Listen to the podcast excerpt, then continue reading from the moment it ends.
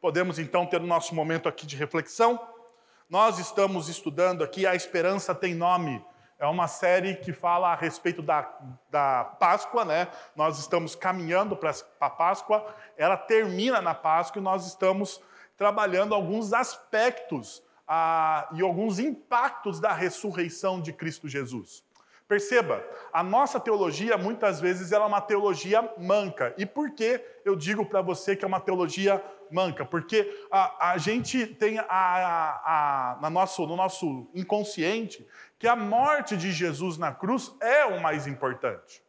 A morte de Jesus naquela cruz talvez seria o mais importante da história. Não, ela é algo muito importante, a gente não pode apagar isso. No entanto, a ressurreição, ela é o eixo-chave da leitura das Escrituras.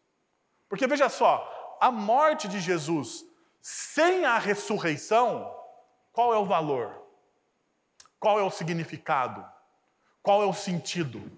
E perceba, muitas vezes nós, dentro de uma comunidade cristã, nós falamos da cruz, mas não falamos da ressurreição. Nós olhamos para a cruz como um evento único, mas nós não olhamos e damos valor à ressurreição como um evento que, que, que, que acaba a, ah, trabalhando ou, ou startando uma revolução em toda a nossa cultura e o nosso modo de vida. Porque é através da, da morte e da ressurreição de Cristo Jesus que o Espírito Santo de Deus vem fazer morada no nosso coração.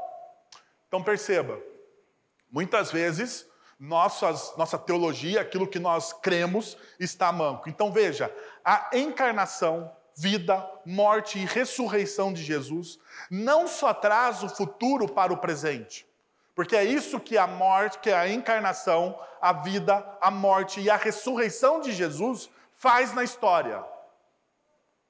Qual que é o grande, o grande, a grande lição ou o grande ponto da história bíblica é que encarnação, vida, morte e ressurreição de Cristo Jesus, ele traz o futuro, a plenitude do reino de Deus para este tempo agora, mesmo que imperfeito. Este tempo agora, nós experimentamos os benefícios do reino de Deus de maneira imperfeita.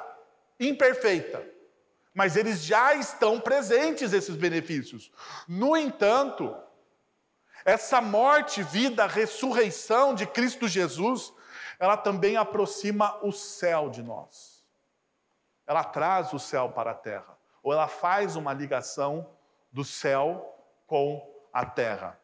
Abre no texto de João, capítulo 1, versos de 43 a 51, por favor. Abra aí o texto de João, capítulo 1, versos de 43 a 51. Diz o seguinte o texto: No dia seguinte, Jesus decidiu partir para a Galiléia quando encontrou Filipe. Disse-lhe: Siga-me. Filipe, como André e Pedro, era da cidade de Betsaida. Filipe encontrou Natanael e lhe disse: Achamos aquele sobre quem Moisés escreveu na lei e a respeito de quem os profetas também escreveram, Jesus de Nazaré, o filho de José. Perguntou-lhe Natanael: Nazaré? Pode vir alguma coisa boa de lá? Disse Filipe: Venha e veja.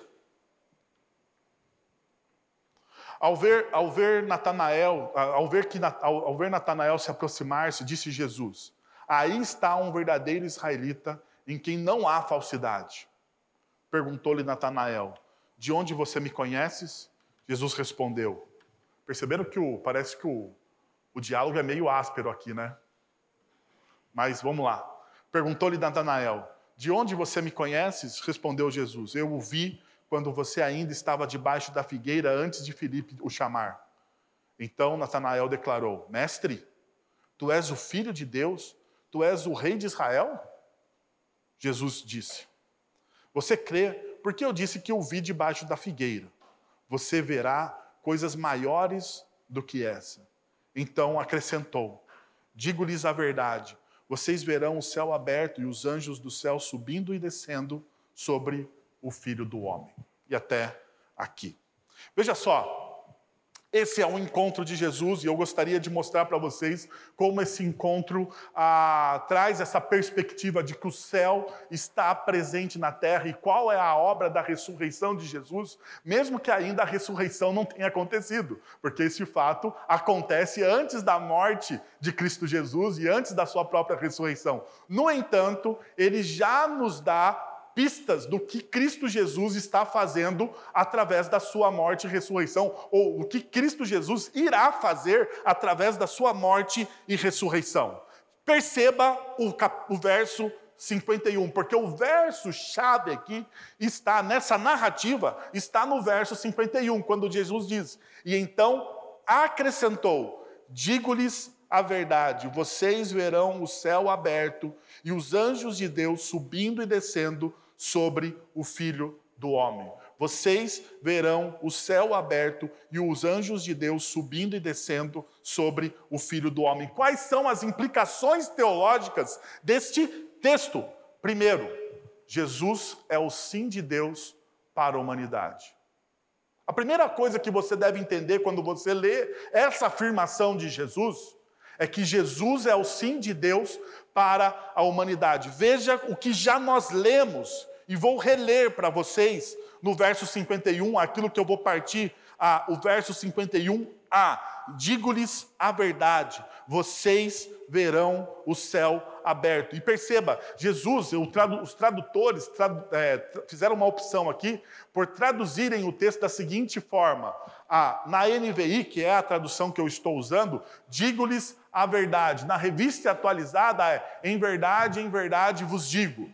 Não é essa, né? Eles traduzem dessa forma. No entanto, a palavra usada aqui, no grego, no original do Novo Testamento, vai dizer que é um amém. Jesus está dizendo um amém aqui. Tem o logoi, que é o digo-vos, logoi amém, que seria mais ou menos assim no grego. Jesus olha e diz logoi amém. O que, que Jesus está dizendo? Estou lhe dizendo um amém. E esse amém, né, que nós usamos costumeiramente nas nossas orações, ele tem a ver com esse seja feita desta forma, ou assim seja, ou um próprio sim.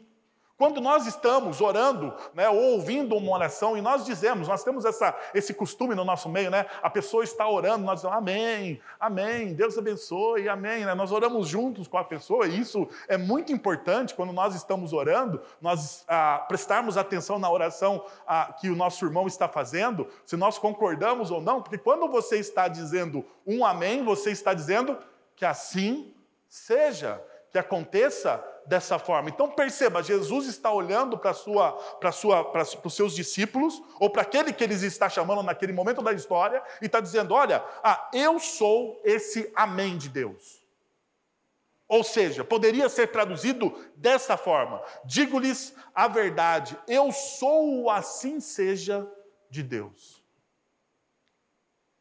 Digo-lhes essa verdade, eu sou o assim seja de de Deus. Ah, nós vemos isso, por exemplo, em 2 Coríntios capítulo 1, verso de número 20. Pois quantas forem as promessas feitas por Deus, tantas tem em Cristo o sim, o amém, tantas promessas tem o sim, por isso, por meio dele, daí o tradutor faz o, a tradução pelo amém, né? Por isso, por meio dele, o amém é pronunciado por nós para a glória de Deus. Cristo se torna o nosso amém.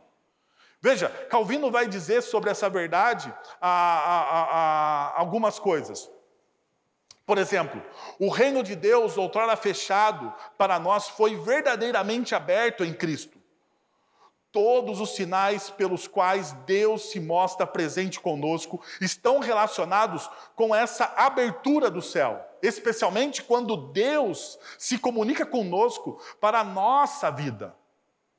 Esse amém de Deus, ele, ele proporciona o quê? Essa comunicação aberta. Tanto que Jesus vai dizer: olha, os céus estão abertos, porque eu sou o assim seja de Deus para vocês. Existe uma nova comunicação. E a pergunta que nós precisamos fazer é por que existe essa nova comunicação? Por que, que eu preciso dos céus abertos? Ou por que eu preciso dessa obra redentora de Cristo Jesus na minha vida? E é simples. Quando você olha o relato da criação, você vai se deparar com Gênesis capítulo 3. E nós veremos então a história da queda da humanidade. E na história da queda, ao final da história da queda, diz que Deus expulsa o homem e a mulher do jardim, do seu jardim. Algumas coisas é importante quando você lê Gênesis capítulo 3. A primeira coisa importante quando você lê Gênesis capítulo 3 é você entender a figura da linguagem que o autor está usando. O texto de Gênesis diz o seguinte: que Deus, ao final do dia, ah, e a tradução mais correta é da NVI nesse momento, que ao final do dia, que na viração do dia, Deus viria para caminhar com o homem e conversar com ele. O que, que acontecia em Gênesis capítulo 3, todo o final do dia? Deus descia, Deus aparecia, e o homem tinha o quê? Plena comunhão com Deus. Isso para nós é muito difícil de imaginar porque nós nunca experimentamos. Sabe algo que você ouve e você não sabe dimensionar porque você nunca experimentou? Você precisa viver aquilo para saber o que é. Então nós temos essa informação. Nós temos a informação de que no Éden, ou na, no começo da criação de todas as coisas, o homem tinha plena comunhão com Deus. É algo que talvez nós desejamos, mas nós não sabemos o que é.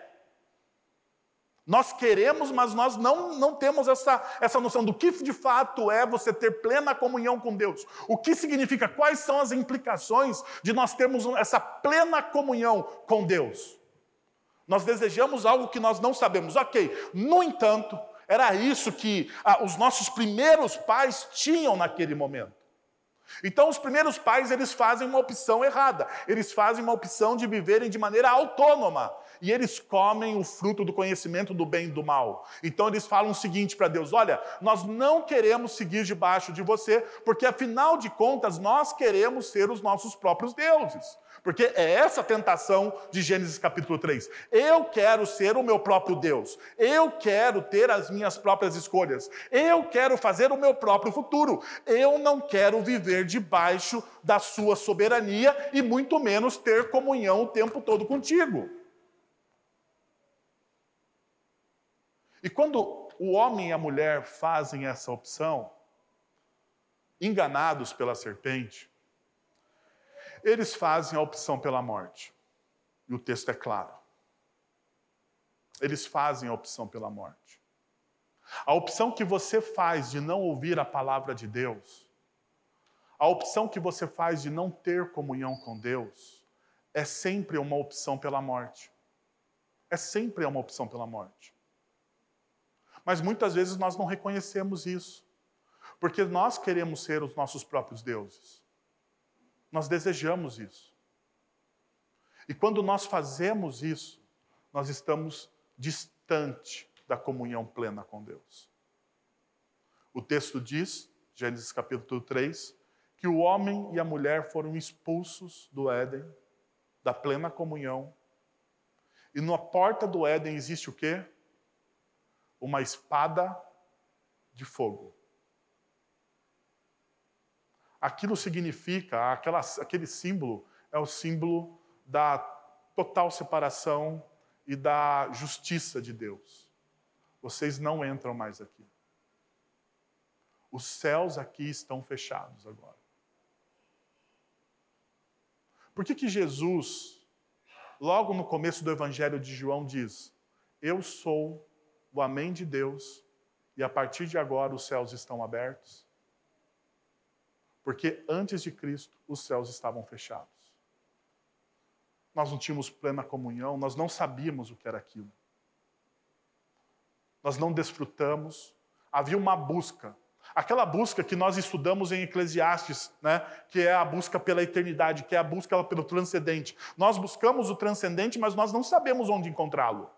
Essa é a verdade. Nós tentamos encontrar o transcendente algo a mais no nosso coração, nos nossos, no nosso prazer, no nosso dinheiro, ah, nas nossa, nos nossos relacionamentos. Nós tentamos transcender, buscar significado na nossa vida em todas as outras coisas, mas nós não encontramos. Não encontramos. Então, quando Jesus está olhando para os seus discípulos, está dizendo: Olha, eu sou esse céu aberto.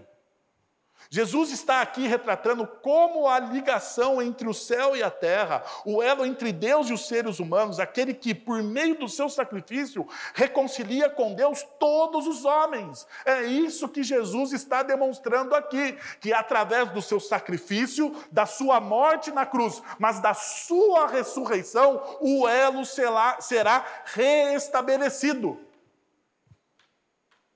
Teremos então uma nova vida em Cristo. Agora perceba, ah, em vários textos isso acontece. Por exemplo, Marcos capítulo 1, versos 10 e, 20, 10 e 11, diz o texto: Assim saiu da água, Jesus viu o céu se abrindo. Ah, logo no começo de Marcos a gente vê essa realidade o céu se abre porque o Espírito Santo desce como pomba, ah, e nós vemos o próprio Pai dizendo: Este é o meu filho amado, em quem muito me agrado.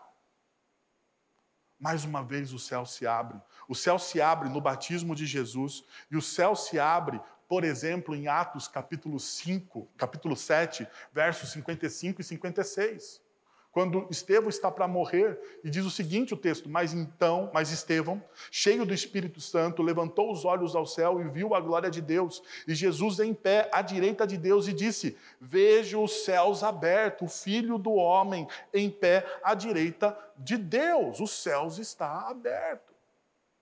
Assim também acontece, por exemplo, em Apocalipse capítulo ah, 19, versos de 11 a 13 Vós, ah, vi os céus abertos.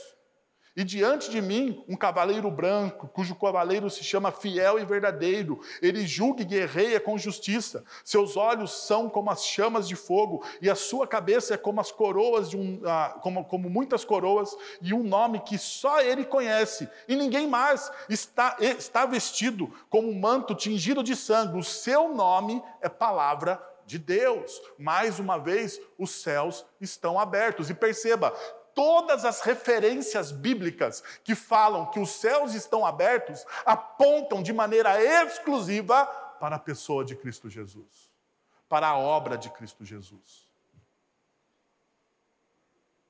Nós, nós, nós, nós temos que entender essa realidade. Agora, mas o que é exatamente esse reino que Jesus declara estar irrompendo na história?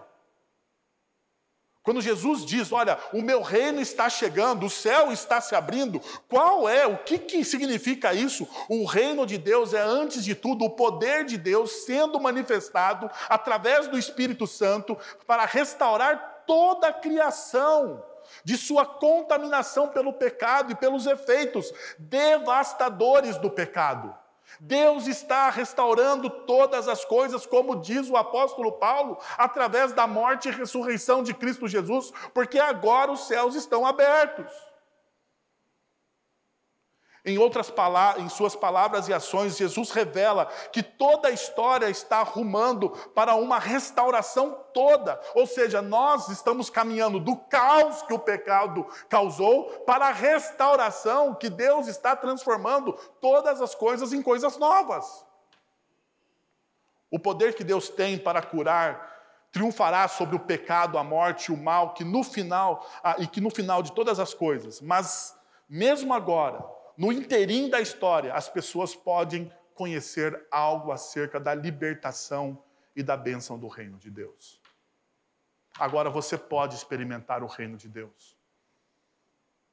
A nossa identidade não está afirmada naquilo que a cultura diz a respeito de nós. A nossa identidade, então, está firmada e é definido por aquilo que o Evangelho diz que você é. E aqui está a coisa interessante e prática. O que, que o Evangelho diz que você é? O que, que o Evangelho diz que você é?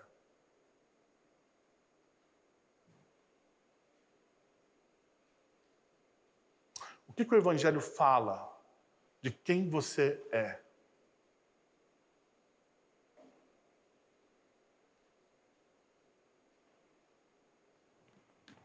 Estava conversando com um amigo, e esse amigo, ele é pastor, mas ele tem uma outra formação. Ele, tem, ele é teólogo e ele tem uma formação X. Né? Só para vocês identificarem a pessoa. E eu estava conversando com ele. E ele falou assim: Poxa, eu fui lá numa loja fazer uma, um financiamento, né? E, e quando me perguntaram o que eu faço, eu tive vergonha. E, e eu pergunto, mas você teve vergonha do quê? Ah, eu tive vergonha de falar o que eu faço, assim, para viver, ser pastor. Porque todo mundo pergunta, porque quando você pergunta, isso é verdade, né? Quando a pessoa pergunta para você assim, ah, o que, que você faz? Né? Eu falo assim, ah, eu sou pastor. E a pessoa fala, mas você faz só isso? Eu falo, não, eu faço, eu faço só isso. Mas a pessoa, mas você tem certeza que você só faz isso, né? Eu, eu, eu sei do que ele estava falando. Eu sei do que ele estava falando. Mas ele falou assim, não, eu, eu falei que eu era, que eu tinha a profissão X. Que eu também exerço tal profissão. E eu falei, ah é? Ele falou, é, eu fiz isso. E eu perguntei assim para ele, mas por que que você fez isso? Ah, porque eu tenho vergonha de falar que eu sou pastor. Agora, para aqui. Antes de você julgar essa pessoa aí, tá bom? No seu coração e dizer que ele é um pecador e ele vai para o inferno, para aqui. Para aqui, para aqui. O fato é que todos nós passamos por isso. Sabe por quê? Porque a minha identidade não está firmada naquilo que Cristo Jesus fez por mim na cruz do Calvário. O fato é que todos nós aqui somos, de vez em quando, como Pedro. Sabe, Pedro, após prisão de Cristo Jesus, talvez você conheça essa história. Após prisão de Cristo Jesus, Pedro vai, segue Jesus, né? Segue Jesus desesperadamente segue e fica, diz o texto dos evangelhos que Jesus, que ele fica olhando, né? Eu acho que é o evangelho de João mesmo. Ah, Pedro fica olhando entre as grades Jesus sendo ah, interrogado e também humilhado. Então Jesus, Pedro está ali e ele se aconchega ali numa, numa perto de uma de um, de um, grupo de pessoas, ah, ah, tomando uma sopa, talvez, ou perto do fogo, ah, uma noite fria, e, e eles estão conversando e de repente alguém chega para ele e fala assim, viu? Ah, você você parece com algum daqueles que que andava com com aquele que se chama Jesus. E Pedro fala o quê? Eu? Eu de maneira nenhuma. Não sou eu. Não, você está enganada. Está enganada. Você já tomou sopa demais nessa noite e você está vendo coisas. Não sou eu. Daí ele parte e senta para um outro lado do recinto. Ele senta de um outro lado. Daí chega uma outra pessoa e fala assim: Viu, você se veste como eles. Você tem a barba bem parecida com a barba. Porque, assim, quando a gente anda muito com uma pessoa, né, a gente até pega um, um jeitão da pessoa, não pega? Então, a, pessoa diz: Meu, você tem um jeito, você fala, você, viu, você fala, você transpira como um deles. O que, que Pedro faz? Pedro fala: Não, não, de maneira nenhuma. Sai daqui. Em determinado momento, o texto bíblico diz que Pedro começou a praguejar. Vamos, você é mais inteligente do que eu. O que, que é praguejar? Vamos, você é mais inteligente do que eu. O que, que é praguejar? Mas fale no português claro. Falar um palavrão, exatamente. Aí teve um corajoso que falou aquilo que eu queria ouvir. Pedro começou a praguejar, a falar um palavrão, a amaldiçoar. Porque a pessoa estava comparando ele com alguém que caminhava como Cristo Jesus. Veja, e esse é Pedro. A pergunta é: aonde a sua identidade está firmada? Porque nós fazemos a mesma coisa. Nós fazemos. Você sabe quando você nega a Cristo Jesus? Como Pedro negou? quando diante de uma bifurcação do seu trabalho, você nega a ética do reino. Diante de uma decisão que você tem que tomar na sua família, você tem o conceito secular da cultura e você tem o conceito do reino de Deus. E você faz a opção pelo conceito secular. Pelo conceito secular. Deixa eu ser bem simplista para você aqui. Deixa eu ser bem simplista para você. Você, o seu casamento não está indo bem. O seu casamento não está indo bem. E daí você tem o conceito secular, que é abra mão. Abra mão, porque afinal de contas você precisa ser feliz. Você precisa correr atrás dos seus sonhos. Você precisa ser alguém pleno. E essa pessoa que está ao seu lado é uma âncora. É uma âncora. Ela não te ajuda em absolutamente nada. Abra mão do seu casamento e se torne alguém feliz. Você precisa de alguém que realize você. Porque você já viu, você já está há algum tempo com essa pessoa. O que, que ela fez? O que, que ela te ajudou? Ela só te atrasou.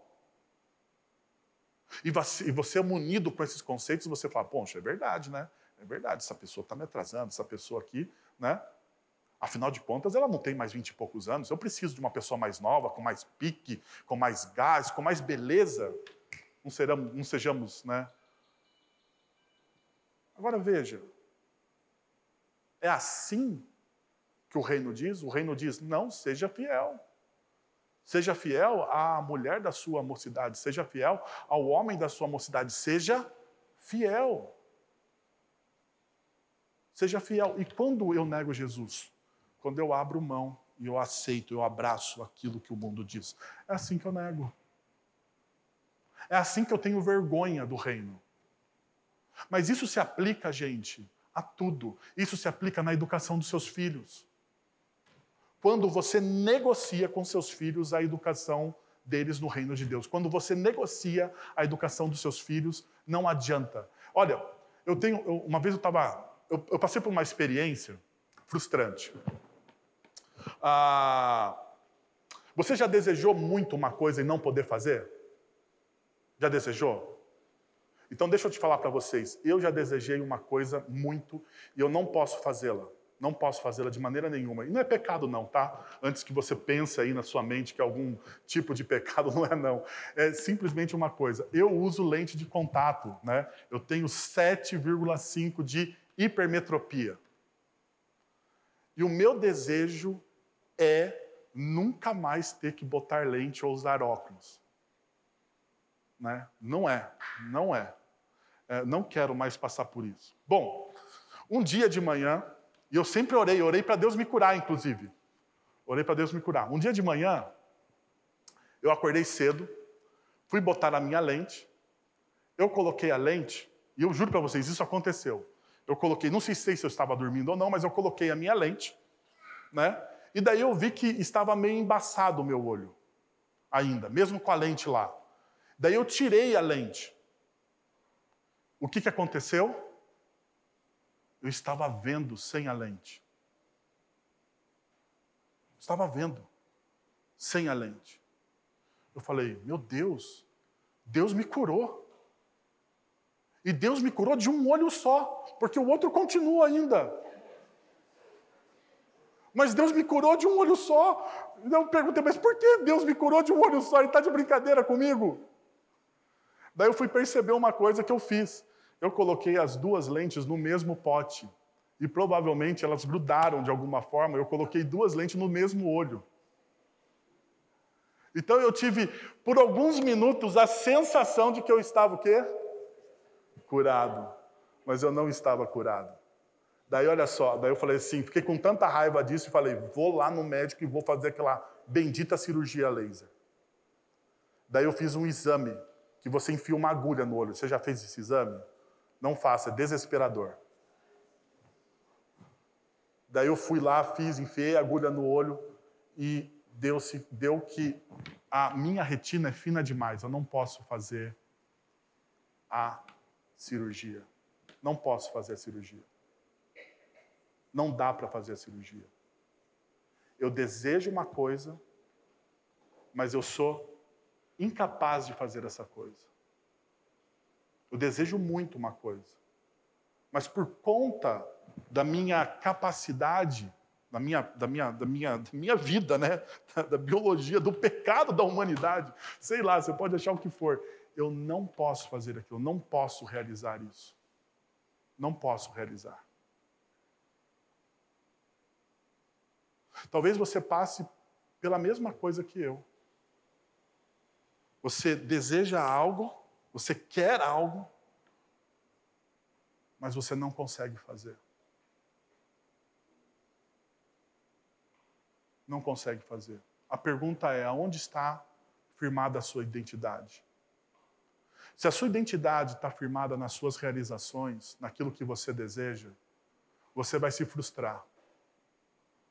Porque eu poderia ter olhado para Deus e dito o seguinte: Deus, por que diante de tantas pessoas na face da terra, eu sou o único bendito que tem uma retina fina que o laser não consegue raspar e, e organizar a minha retina para que eu não use lente? Por que, que eu sou o único na história? Por que, que isso? Você percebeu? Você começa a fazer perguntas que vão te levar ao desespero do seu coração. Porque a sua identidade está firmada no lugar errado. Está firmada naquilo que você deseja fazer. E não naquilo que você é. E aqui está a questão. Deixa eu voltar. O que, que você é? O que, que a Bíblia diz que você é? Vamos lá, o que, que a Bíblia diz que você é em Cristo Jesus?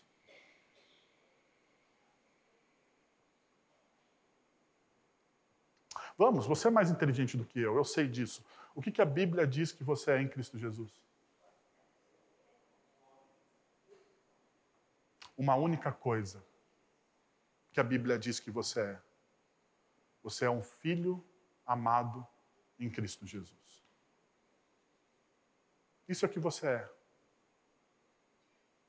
Não é o que você faz, não é o que você deixa de fazer, mas é o que você é. E o que, o que, que isso significa aqui? Nos céus abertos.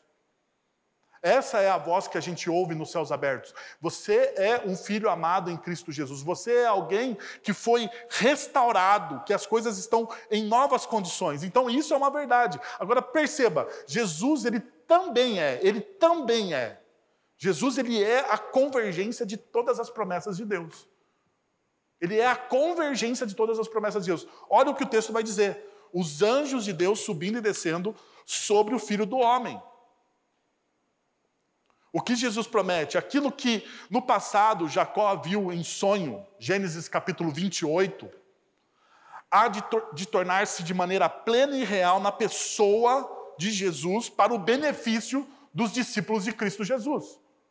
Agora você precisa lembrar o que aconteceu em Gênesis capítulo 28. Abre o seu texto bíblico aí em Gênesis capítulo 28. Olha o que diz o seguinte, a partir do verso de número 10. Pois Jacó, ah, Jacó partiu de Betseda e foi para Arã. Chegando a determinado lugar, parou para pernortar, porque o sol já ah, se, se, havia posto. Tomando ah, uma das pedras dali, usando-a como travesseiro, deitou-se.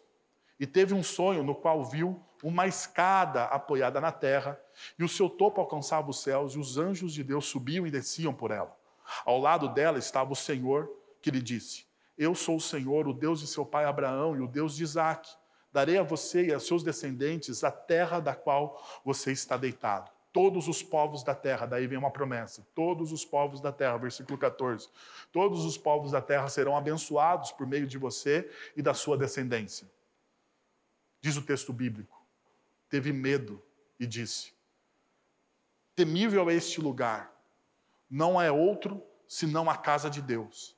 Esta é a porta do céu. Esse é o fato que Jesus está lembrando aqui.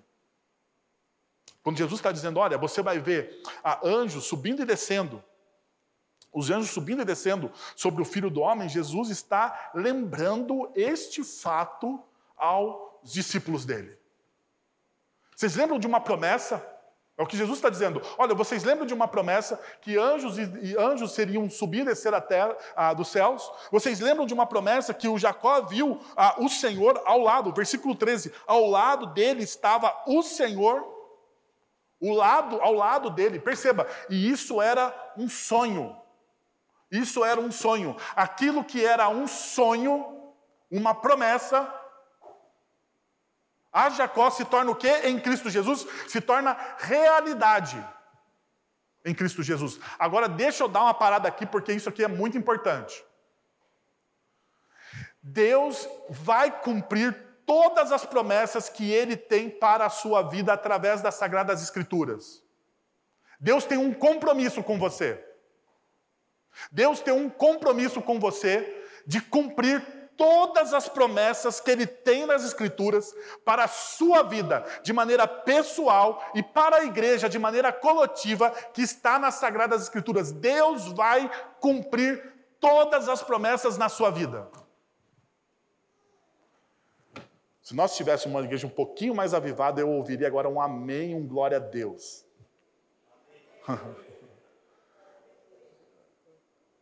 Agora perceba uma coisa. Deus ele tem compromisso com o quê? Com as promessas que ele fez a você. Não com os seus sonhos e os seus devaneios. Ok? Então, o que, que Deus vai cumprir na sua vida? Os seus sonhos e os seus devaneios? Não. Isso, Deus não tem compromisso nenhum em cumprir com você. Deus ele tem um único compromisso. Deus ele é fiel a quê? A promessa e a palavra dele. Então, o que nós estamos olhando aqui no Evangelho de João é que Deus está cumprindo para com o seu povo a promessa dele. Deus está trabalhando na promessa dele. Deus firmou uma promessa dizendo: Eu trarei salvação a Israel por intermédio de um Messias, por alguém, o Cristo. Eu vou fazer isso. E através de Jesus, Deus está fazendo exatamente isso. Assim como nos evangelhos diz que através de Jesus nós temos vida em abundância, que através de Jesus nós podemos nos aproximar do Pai e pedir qualquer coisa a Ele. Isso é fidelidade à promessa que Ele fez. Mas a gente tem que ter uma trava aqui, para a gente não cair em um erro. Deus não tem compromisso com os seus sonhos e os seus devaneios. Eu sei, se eu tivesse falando aqui que Deus teria compromisso com as suas promessas, que Deus ia cumprir os seus devaneios, os seus sonhos, né? Eu sei que você estaria quase pulando aí do banco e me dando um abraço agora, mas não posso fazer isso por você. Porque não é isso que a palavra de Deus diz.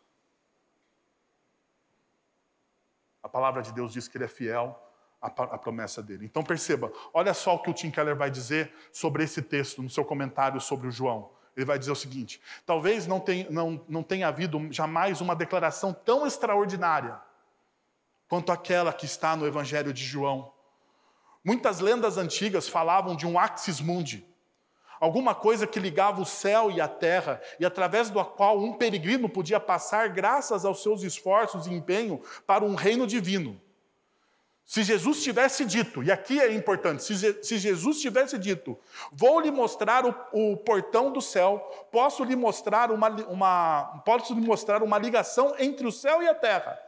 Tal teria sido a declaração de um profeta, assim como dos fundadores de outras grandes religiões. E aqui se difere o que Jesus está dizendo de todas as outras grandes religiões. Jesus não está prometendo que ele vai te mostrar o caminho. Jesus ele está dizendo que ele é o caminho. Jesus não está te prometendo que vai ser que ele vai te mostrar a porta. Jesus está prometendo que ele é a porta, que ele é o caminho, que ele é o bom pastor. Perceba, ele Jesus não está está apontando para uma outra realidade. Jesus está apontando para a sua própria realidade. Assim, não foi, porém, o que ele disse. Jesus está dizendo: Eu sou esse axis mundi, eu sou o caminho, eu sou a porta. A, interse a, a intersecção entre o céu e a terra a, se dá em mim. o meu viver e morrer terão o espírito e a glória do mundo e da vida. Ele abriu uma passagem na, na barreira impenetrável entre nós e Deus. Assim, todos nós que somos como Jacó, todos nós que evidentemente arruinamos as nossas vidas, mentimos, roubamos, nos tornamos trapraceiros, agora temos esperança infinita. Até mesmo nós podemos ter uma glória, ter a glória e o poder dos céus e da, o poder dos céus através do sacrifício e obra de Cristo Jesus, na ação do, do Santo Espírito, pela graça e amor de Deus. É isso que acontece. Agora perceba.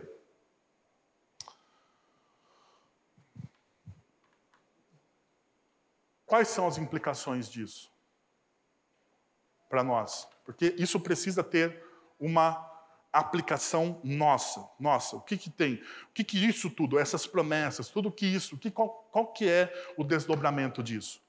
Primeiro, o cristão não é uma pessoa simpática que subscreve certas crenças e códigos. O cristão não é uma pessoa, gente boa, que ah, subscreve crenças e códigos. O que, que eu quero dizer com isso? Veja só, cinco vezes no texto que nós lemos, apare aparece a palavra encontro. Cinco vezes. No versículo 41, André encontrou seu irmão e lhe disse: Encontramos o Messias. No versículo 46, Jesus encontrou Filipe. No versículo 45, Felipe encontrou Natanael e lhe disse: Nós o encontramos. Isso levanta uma questão interessante. Quem realmente encontra quem? Quem realmente encontra quem? Com o grande pai, como o grande pai da igreja Agostinho disse, nós não poderíamos nem começar a busca por Deus, a menos que Ele já nos tenha o quê? Encontrado. Quem encontra quem?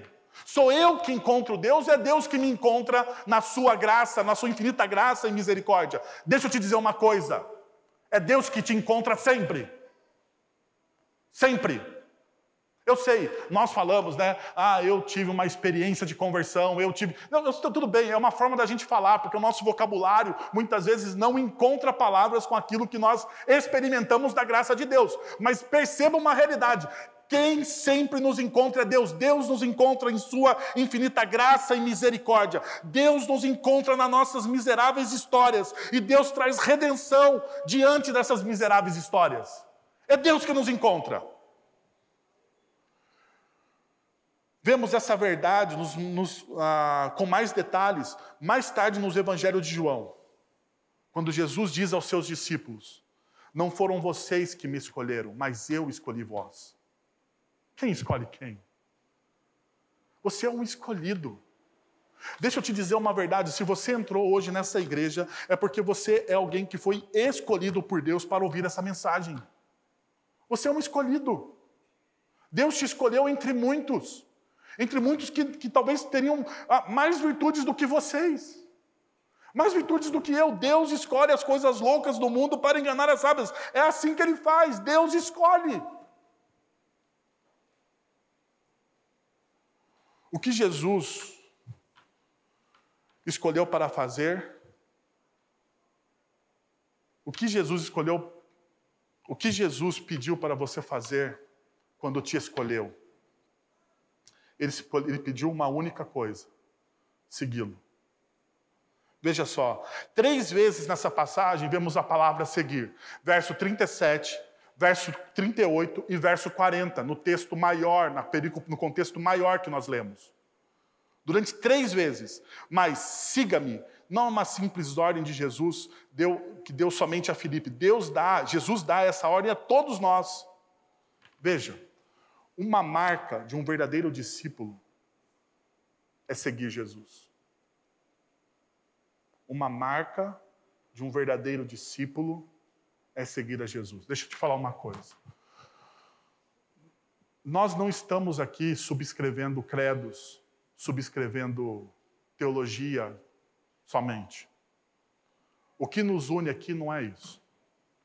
O que nos une de fato aqui é porque nós seguimos a Jesus. Agora, veja que interessante, nós não seguimos uma doutrina, nós não seguimos uma religião, Nós seguimos uma pessoa. Esse é o grande diferencial. Nós seguimos uma pessoa. Nós não seguimos princípios filosóficos.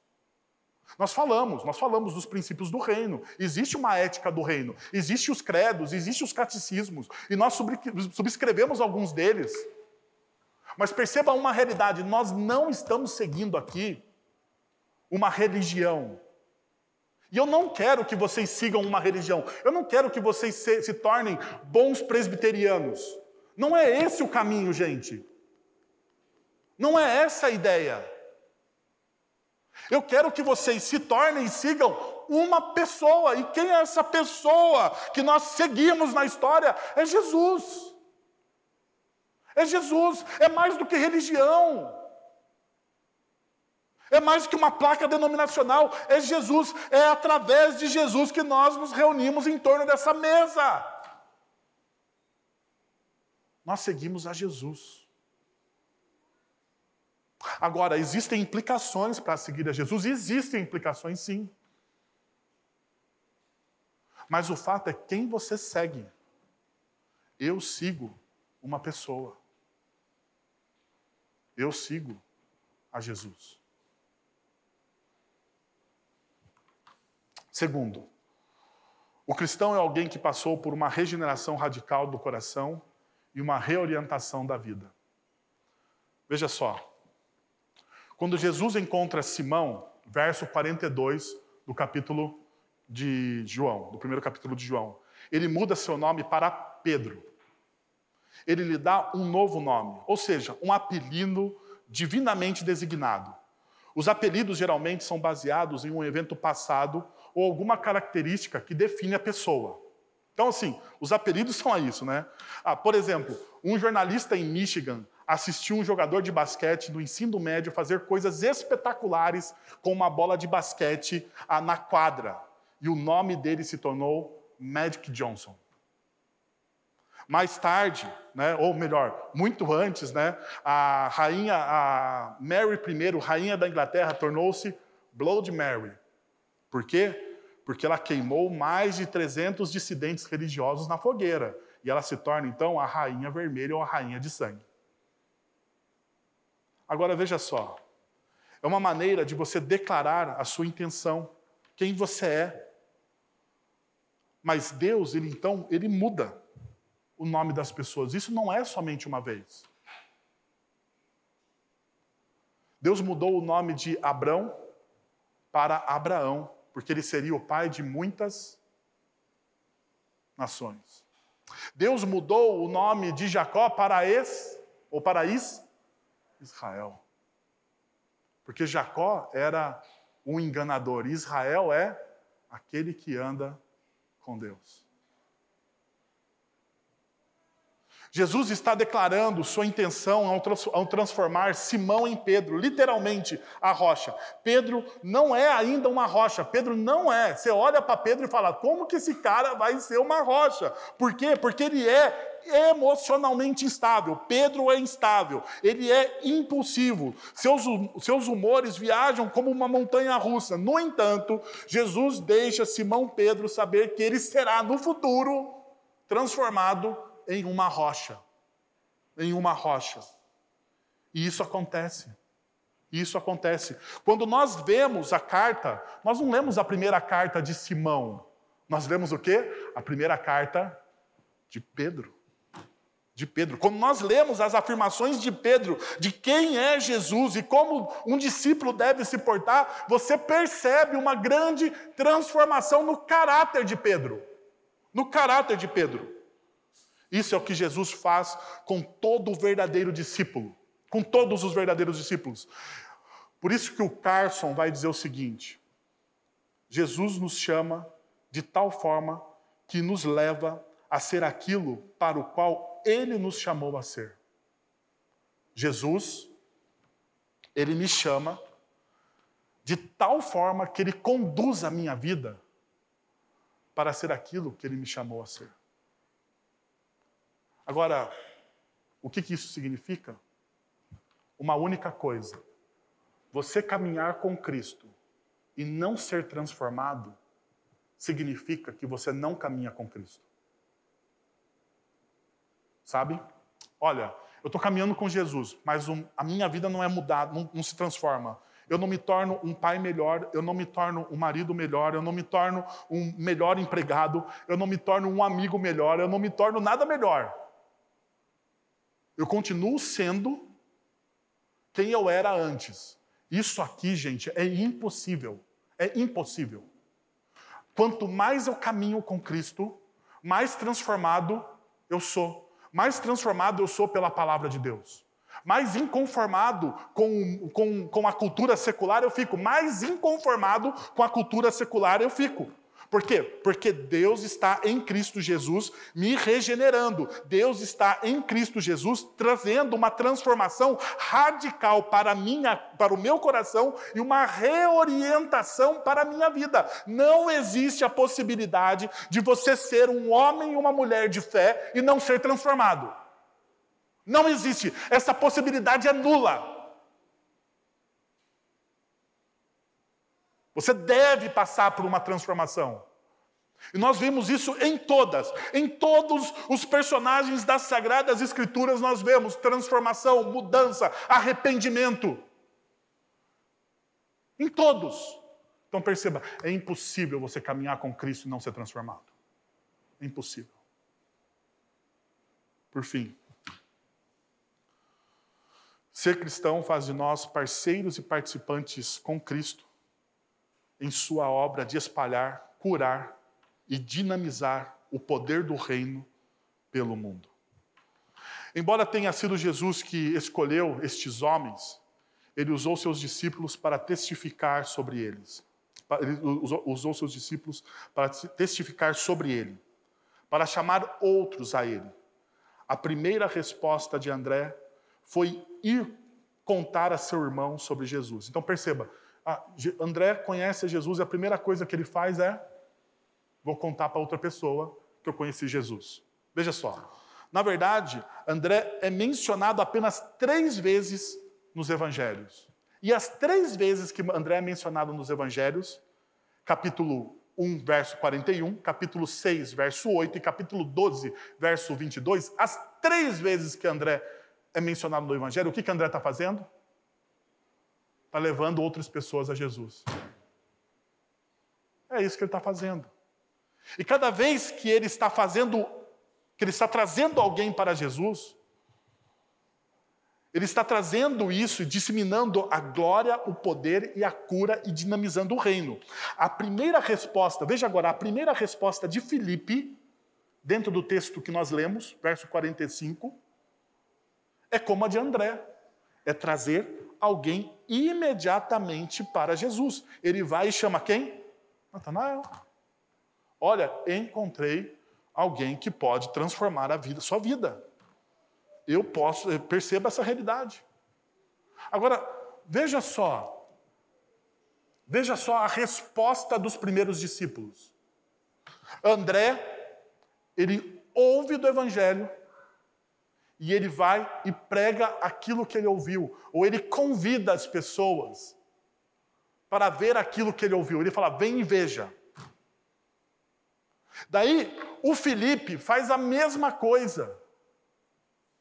Qual é a resposta natural de todo aquele que conhece Cristo Jesus? Qual é a resposta natural? De todo aquele que ouve do Evangelho e conhece Cristo Jesus como Senhor e Salvador da sua vida?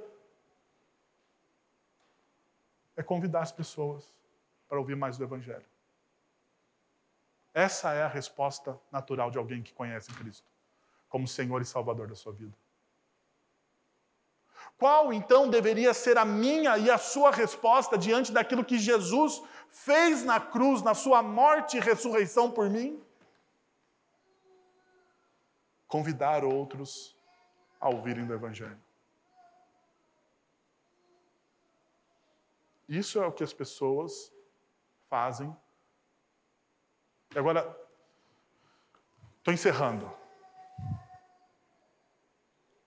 E eu acho que estou encerrando mais cedo porque acabou aqui a pilha do meu relógio. Né? Mas eu estou encerrando. É... todo aquele que é transformado por Cristo Jesus. Todo aquele que se encontra, melhor dizendo, com Cristo Jesus. Ele é, primeiro, transformado. Segundo, ele leva outros à transformação. Então você encontra e você ouve que os céus estão abertos e que Jesus é a convergência de todas as promessas de Deus para sua vida. Você ouve isso. Ao você ver, ouvir isso, você tem a sua vida reorientada. Porque você encontrou isso. Você tem a sua vida reorientada. Porque Deus te encontrou na sua história. E quando você tem a sua vida reorientada e transformada, o que, que você faz automaticamente? Você leva outros à transformação. Eu queria convidar você a fechar os seus olhos, a baixar a sua cabeça e pensar se é isso que o Evangelho tem feito na sua vida. Agora, se o Evangelho não tem feito isso, eu quero pedir que você ore para que o Evangelho faça isso em você. Senhor, queremos te pedir que o teu Santo Espírito traga a verdade aos nossos corações neste momento, Senhor. Que nós possamos ser transformados, reorientados, ó Pai, pela tua graça e pela tua misericórdia. Que nós possamos ser transformados e reorientados, ó Deus, pela ação de Cristo Jesus, pelas promessas do Evangelho, ó Deus, e o nosso coração possa se apaixonar novamente, Pai, apaixonar novamente pela verdade do teu Evangelho nos trazendo a Deus um vigor, ó Pai, para a nossa fé, que muitas vezes se desfalece diante de uma cultura tão, tão opressiva como a nossa. Nós queremos te pedir, ó Pai, que ao termos o nosso caráter transformado, Senhor, nós possamos ser parceiros do Evangelho, levando as pessoas à transformação que nós experimentamos, porque isso é para a tua glória, isso é para a honra do teu nome, Senhor. Nós te pedimos isso, Senhor em nome de Jesus. Amém. Vamos receber a bênção?